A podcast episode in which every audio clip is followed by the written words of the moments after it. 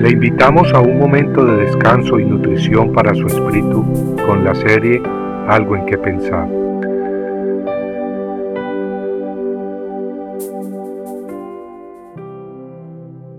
Como aquel que os llamó es santo, sed también vosotros santos en toda vuestra manera de vivir. El Espíritu Santo, a través de la primera epístola de Pedro, nos llama a vivir una vida de santidad, es decir, una vida controlada por Dios, separada para hacer su voluntad. En 1 Pedro 1.16 leemos, Escrito está, sed santos porque yo soy santo. Vivir una vida consagrada a Dios no es una opción, es un mandato de Dios. Esa es su voluntad. El que desea venir a Dios debe morir conscientemente a sus propósitos mundanos y decidirse a vivir para Cristo. Y es que uno no puede servir a dos señores, ya que aborrecerá al uno y amará al otro, o estimará al uno y menospreciará al otro, según las propias palabras de nuestro Señor Jesucristo, registradas en el Evangelio de Mateo, capítulo 6, versículo 24. Habiendo recibido la salvación de nuestras almas, habiendo nacido de nuevo, no tenemos ya por qué enlodarnos en el pecado o por qué seguir persiguiendo metas egoístas.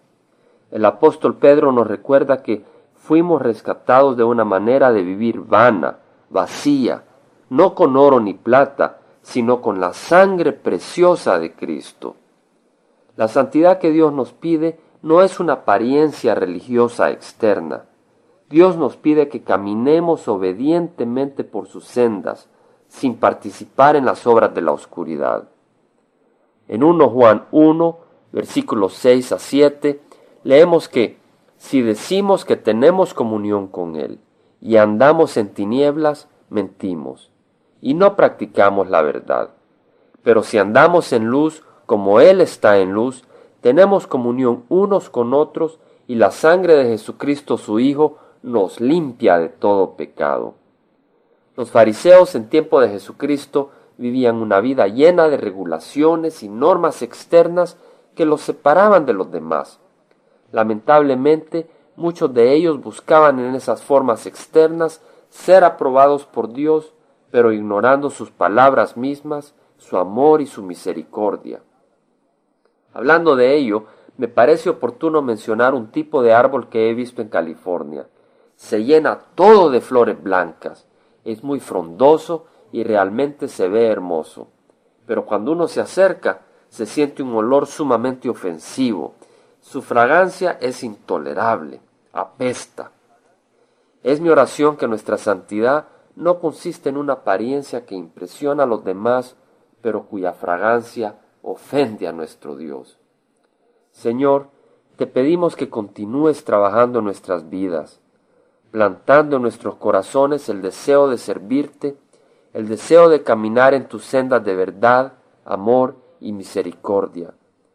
Te pedimos que limpies nuestros corazones, y cuando recibimos tu corrección y disciplina, sea nuestro corazón humilde, aceptándola con agradecimiento pues tu propósito y amor de Padre es grandioso. Te pedimos también que nos protejas de las tentaciones y nos libres del mal, porque tuyo es el reino, el poder y la gloria por todos los siglos. Y finalmente, sean nuestras vidas como árboles frondosos cuyo aroma sea aceptable a ti, Señor. Te pedimos todo esto en nombre de nuestro Señor Jesucristo. Amén. Compartiendo algo en qué pensar, estuvo con ustedes Jaime Simán. Si usted desea bajar esta meditación, lo puede hacer visitando la página web del Verbo para Latinoamérica en www.elvela.com. Y el Vela se deletrea E L B de verdad E L A, donde también encontrará otros materiales de edificación para su vida. Puede también escribirnos al Vela Pio Box 1002 Orange, California 92856, Estados Unidos. Dios le bendiga.